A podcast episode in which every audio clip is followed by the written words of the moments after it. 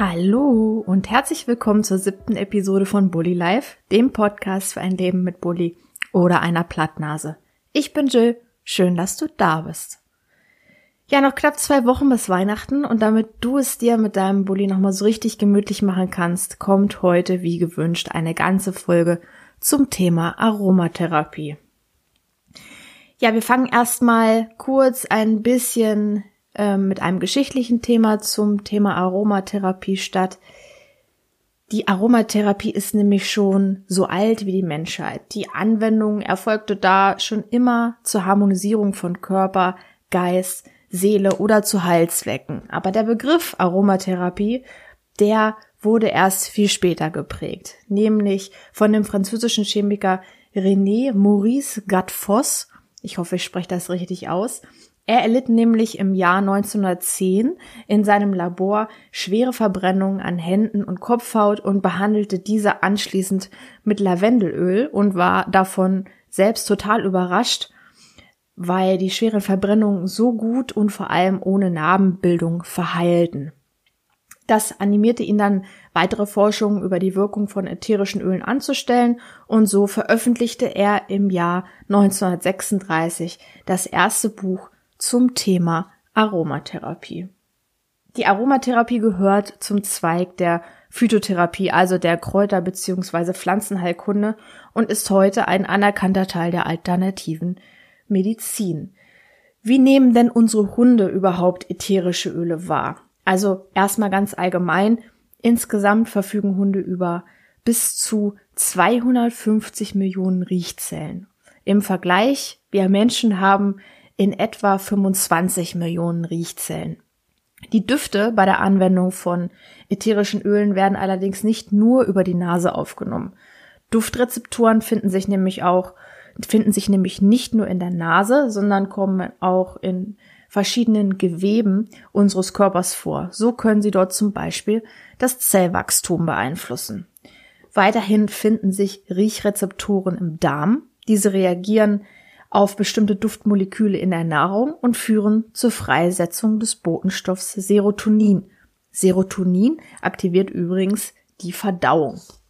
Um das nochmal zu verdeutlichen, ätherische Öle gelangen also über die Nase, da sagt man auch orthonasal zu, über den Rachenraum, also oral und retronasal und über die Haut, das nennt sich perkutan, sozusagen in den Hund. So viel also erstmal dazu, wie ätherische Öle überhaupt ihre Wirkung entfalten können. Dann gibt es noch verschiedene Herstellungsverfahren von ätherischen Ölen. Da werde ich jetzt allerdings nicht weiter drauf eingehen. Das würde diese Episode unnötig in die Länge ziehen und würde dann sicherlich auch irgendwann für dich langweilig werden. Ich erzähle daher lieber noch ein paar spannende Dinge. Also zumindest für mich spannende Dinge auch. Ich hoffe, sie sind für dich auch so spannend. Wichtig bei der Anwendung von ätherischen Ölen für den Hund ist die Qualität der verwendeten Öle. Achte daher darauf, ausschließlich hochwertige ätherische Öle zu verwenden. Es finden sich dazu immer Hinweise auf dem Etikett des verwendeten Fläschchens. Also wenn du ähm, ätherische Öle kaufst, dann schau einmal ganz genau auf das Etikett.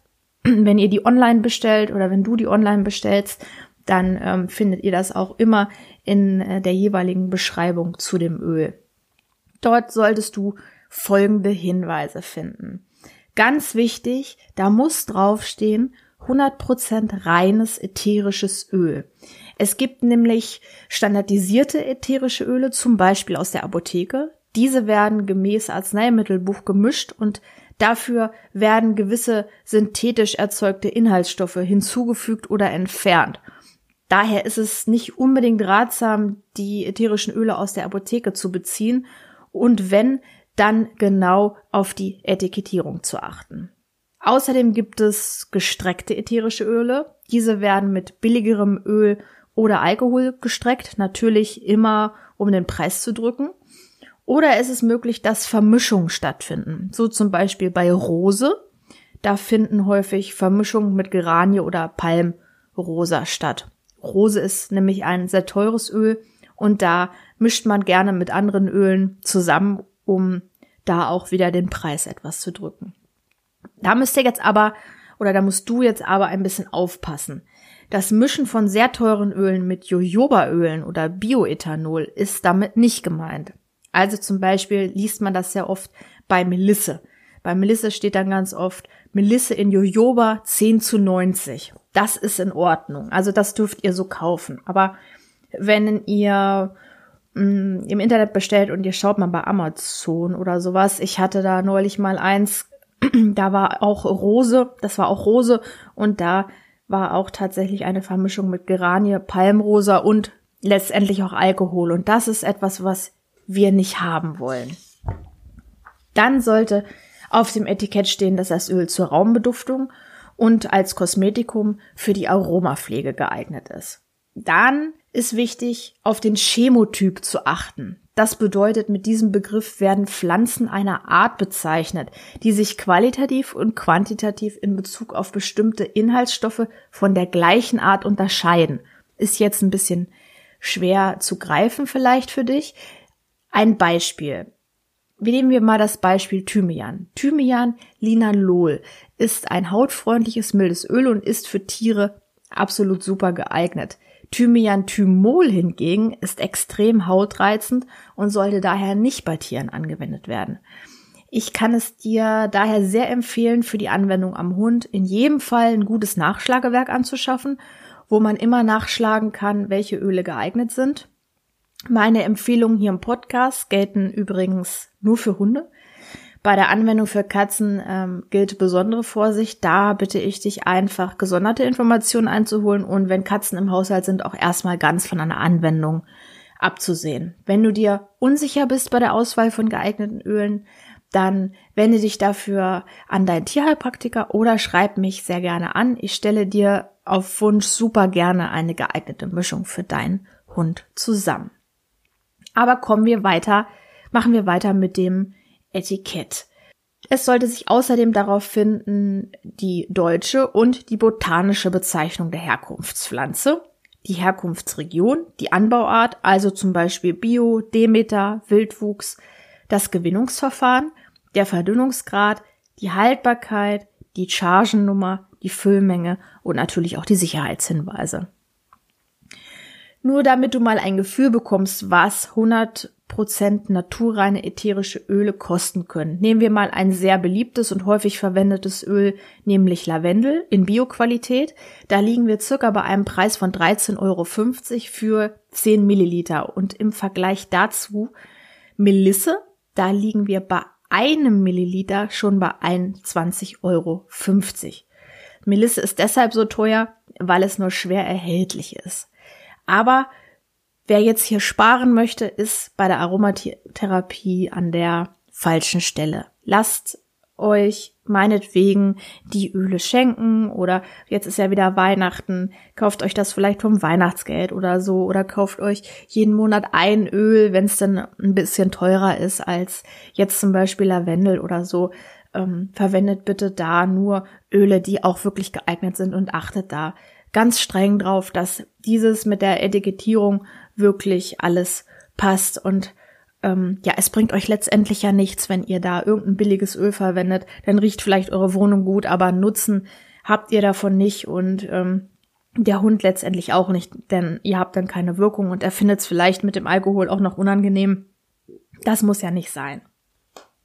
Wie solltest du die Öle lagern? Also erstmal kühl und lichtgeschützt und Temperaturschwankungen sollten vermieden werden. Also lager das nicht unbedingt vielleicht im Badezimmer, dass da eine halbe Sauna entsteht, wenn du jetzt geduscht hast, ähm, sondern an einem Ort, wo ungefähr eine konstante Temperatur herrscht.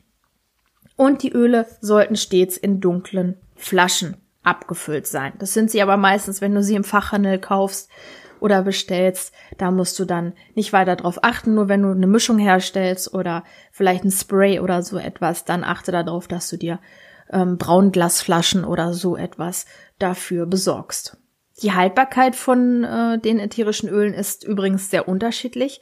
Meist sind sie sehr lange haltbar. Teebaumöl allerdings ist sehr oxidationsfreundlich und daher meistens nur ein halbes Jahr nach Anbruch haltbar. Bitte danach dann auch wegschmeißen. Und Zitrusöle sind nur circa ein Jahr haltbar und sollten darüber hinaus nicht mehr verwendet werden. Alles andere kann auch mal über ein Jahr haltbar sein. Wenn ihr euch da aber unsicher seid, dann einfach das Öl entsorgen und ein neues kaufen oder halt eben rechtzeitig aufbrauchen. Ja, es gibt natürlich auch Gegenanzeigen. Also wann solltest du ätherische Öle nicht anwenden? Das ist zum Beispiel bei trächtigen und neugeborenen Tieren. Ähm, grundsätzlich, wenn du da eine Selbstmedikation vornimmst, bitte das dann nicht anwenden oder du wendest dich dann dementsprechend an deinen Tierheilpraktiker oder Tierarzt. Und bei grünem Star oder einem Glaukom, es ist ja das gleiche, aber grünem Star, ist es etwas bekannteres drunter sollten folgende Öle nicht angewendet werden. Es ist Eukalyptus, Zitronengras, Melisse und Zitronella. Und Vorsicht mit lichtempfindlichen Ölen bei weißen Hunden. Da kann es zu Verfärbungen im Fell kommen. Wenn ihr euch aber ein gutes Buch kauft, dann steht das da immer dabei und das ist auch wirklich sehr nützlich, denn dann könnt ihr immer wieder nachschlagen. Informier dich daher immer am besten genau vorab, ob du das ausgewählte ätherische Öl verwenden darfst. Ein tolles Buch, was ich verwende, ist Aromatherapie für Hunde von Kerstin Rusam. Jetzt müsste ich wohl Werbung sagen. Ich habe mir das Buch natürlich selbst gekauft und erwähne es hier nicht im Auftrag, sondern weil ich es selber nutze und weil ich es super gut finde. Wie kann ich denn nun ätherische Öle für meinen Hund nutzen? Also erstmal ein Hinweis von mir vorab. Ich sehe es ganz oft, dass ätherische Öle unbedacht am Hund angewendet werden. Es gibt im Handel eine Vielzahl von Sprays für die Anwendung zum Beispiel auf Liegeflächen. Der Hund kennt meistens dann die Anwendung noch gar nicht und es wirkt direkt das Körbchen damit eingesprüht. Bitte, bitte mach das nicht und teste immer vor der Anwendung am Körbchen oder auf der Decke, ob dein Hund das verwendete Öl überhaupt mag und die Anwendung auch als angenehm empfindet. Nimm dafür zum Beispiel einen Aromadiffuser und teste erstmal, ob die Anwendung mit dem ausgesuchten Öl im Raum als angenehm empfunden wird oder stell in der Nähe einen Duftstein aus Gips auf und nimm ein einziges Tröpfchen des ätherischen Öls, bevor du die ganze Liegefläche damit einsprühst. Diese Gipssteine, das sind meist ganz süße kleine Blüten oder so etwas, die bekommt ihr auch im Fachhandel für Aromatherapie. Die sind sehr günstig, die kosten ein, zwei Euro das kann man sich auf jeden Fall mal mitbestellen, wenn man eh eine Bestellung aufgibt. Und das kann man sehr gut verwenden. Das nehme ich auch ähm, häufig in der Praxis dann, in der Tierheilpraxis, wenn ich Kunden habe, dann nehme ich diesen Duftstein aus Gips. Ähm, das ist wirklich eine gute Sache, das erstmal zu testen. Da müsst ihr auch vorher nicht ähm, einen Aromadiffuser kaufen oder sowas. Das kann man sich ja dann auch wieder schenken lassen. Die sind zwar nicht besonders teuer, aber für den Anfang reicht auch erstmal so ein Duftstein aus Gips. Dann solltest du deinen Hund genau beobachten. Verlässt er zum Beispiel den Raum, legt er sich außer Reichweite des Duftes oder zeigt Anzeichen von Stress, zum Beispiel Hecheln, dann beende die Anwendung bitte sofort. Ich selber nutze meistens den Aromadiffuser für die Anwendung, außer jetzt in der Praxis, das habe ich gerade schon gesagt. Ich finde das einfach auch total angenehm, den Duft dann in der Wohnung zu haben. Da muss man natürlich auch drauf schauen, dass die Hunde das ausgewählte Öl gut vertragen und ob das auch natürlich geeignet ist. Es gibt aber noch viele andere sinnvolle Anwendungsformen, zum Beispiel die Inhalation. Wenn ich jetzt ähm, Atemwegserkrankungen habe, dann als Fellspray, zum Beispiel im Sommer ähm, als Insektenschutz, zur Ohrenpflege als Massageöl natürlich, aber auch als Wickel, Salben oder auch übers Räuchern. Kommen wir aber endlich mal zum schönsten Thema dieses Podcasts, nämlich den ätherischen Ölen selber. Da würde ich jetzt gerne ein paar vorstellen. Und äh, ja, ich hoffe, sie gefallen dir genauso gut wie mir. Nummer eins ist Lavendel, das Allround-Talent. Lavendel ist unglaublich vielseitig einsetzbar. Auf deinem Lavendelfläschchen sollte immer stehen Lavendel angustifolia. Ich hoffe, ich spreche das auch immer alles richtig aus. Aber wenn nicht, könnt ihr es nochmal nachlesen. Lavendelöl hat stark wundheilende Eigenschaften und ist ein ideales Öl bei aller Art von Verletzungen. Es wirkt desinfizierend, schmerzstillend, entzündungshemmend, antibakteriell, krampflösend und zellgenerierend. Außerdem ist es in hoher Verdünnung ein Nerventonikum und wirkt beruhigend. Aber Achtung, in zu hoher Dosierung, also über drei Prozent, kehrt sich die beruhigende Wirkung um. Das ist auch ein Grund, warum ich von diesen Sprays für Körbchen und Liegeplätze grundsätzlich abrate. Drei Prozent sind etwa sechs Tropfen eines 10 Milliliter Fläschchens. Du weißt nämlich letztendlich nie, wie viel ätherisches Öl genau in deiner fertigen Mischung enthalten ist. Und meistens wird dann auch noch Alkohol zugesetzt. Wenn du so ein Öl benutzen möchtest fürs Körbchen und du hast vorher getestet, dass dein Hund das auch wirklich verträgt und gut findet und da keine Anzeichen von Stress zeigt, dann misch dir lieber selber so eine Mischung an. Kauf dir so ein Braunglasfläschchen, das Lavendelöl und misch das nach einer Anleitung, wie du sie zum Beispiel in dem erwähnten Buch findest, zusammen und nutzt das dann fürs Körbchen. Lavendel lässt sich übrigens auch super mit anderen ätherischen Ölen mischen und hat dabei einen synergetischen Effekt. Das bedeutet, dass die einzelnen Öle in der Mischung ihre Wirkungsweise dadurch untereinander bestärken. Beim Hund lässt sich Lavendel außerdem in folgenden Bereichen anwenden. Bei Bronchitis, Ohrenschmerzen, Fieber, Nervenentzündungen, Hautjucken, Pilzerkrankungen, Schlafstörungen, depressive Verstimmungen, Ängste, zur Insektenabwehr und viele weitere. Kommen wir aber zum nächsten Öl. Mein absolutes Lieblingsöl. Das ist Manuka, das natürliche Antibiotikumöl. Du kennst vielleicht den oft beworbenen und empfohlenen Manuka Honig, der sehr teuer ist. Genauso vielseitig einsetzbar ist aber auch das Manuka Öl.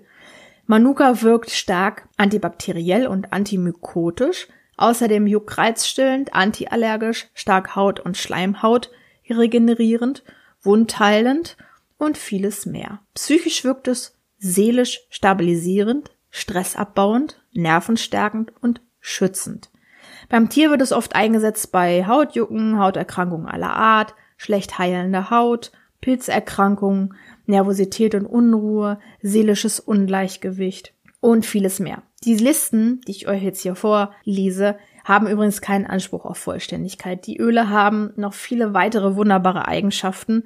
Lies da gerne nochmal ganz in Ruhe für dich nach, steig ein bisschen intensiver in das Thema ein, kauf dir ein gutes Buch und ja, lies dich da nochmal schlau. Es ist jetzt nur so ein grober Überblick. Man kann das in so einer Podcast-Episode nicht immer alles abbilden, aber nur damit ihr mal oder damit, damit du mal so einen Einblick bekommst, was man mit der Aromatherapie eigentlich alles machen kann. Zu guter Letzt möchte ich dir noch Rosenhydrolat vorstellen. Hydrolate sind Nebenprodukte der ätherischen Öleproduktion. Das ist aber keinesfalls Abfall. Hydrolate sind nämlich extrem wertvoll. Unverzichtbar im Haushalt ist Rosenhydrolat. Seine Wirkungsweise ist unentbehrlich und der Duft eine Wohltat. Rosenhydrolat eignet sich hervorragend zur Pflege und zum Sauberhalten von Augen, Ohren und Pfoten. Daher solltest du Rosenhydrolat in jedem Fall immer im Haus haben. Neben seiner hautpflegenden Wirkung ist es entzündungshemmend und kann daher bei Bullies ideal zur Reinigung, Reinigung von Falten, wie zum Beispiel an der Nase genutzt werden. Es lässt sich aber auch im Anal- und Intimbereich super einsetzen. Also alle Falten am Bulli oder am Hund können mit Rosenhydrolat bedenkenlos gereinigt werden. Wichtig ist bei Hydrolaten wieder, dass du bei einer Aroma, dass du die bei einer Aromatherapiefirma beziehst und nicht in der Apotheke, da dort synthetisches Rosenwasser versetzt mit destilliertem Wasser verkauft werden darf. Es gibt ganz tolle Firmen, sprecht mich da gerne an, welche das sind, wo ihr die Öle beziehen könnt. Ich möchte nur ungerne dafür hier Werbung machen, aber schreibt mich gerne an. Ich ähm, leite euch das dementsprechend weiter. Oder ihr findet auch Adressen in dem besagten Buch, was ich vorgestellt habe. Da stehen ganz hinten auch tolle Adressen drin. Ich denke, da findet ihr sicherlich das Passende für euch. Ja, und ich hoffe, ich konnte dir so einen kleinen Einblick in die Aromatherapie geben. Und ich hoffe, du bist jetzt schon genauso begeistert wie ich von dieser tollen Möglichkeit, unsere Hunde natürlich zu heilen und zu fliegen. Schau in den nächsten Tagen auch immer mal wieder auf Instagram vorbei. Da teile ich mit euch noch ein tolles Rezept für die Fellnasen zum Thema Aromatherapie. Aber jetzt wünsche ich dir erstmal noch eine tolle Vorweihnachtszeit. Ich hoffe, du findest ein bisschen Ruhe. Es ist ja oft sehr stressig zwischen Geschenkekauf, Freunden treffen, Vorbereitungen für die Weihnachtszeit. Vielleicht hast du noch ein paar Minuten und du kannst dich nochmal intensiv mit dem Thema auseinandersetzen. Oder du schaust, wie gesagt, einfach nochmal auf Instagram vorbei. Habt eine tolle Zeit. Bis nächste Woche. Eure Jill.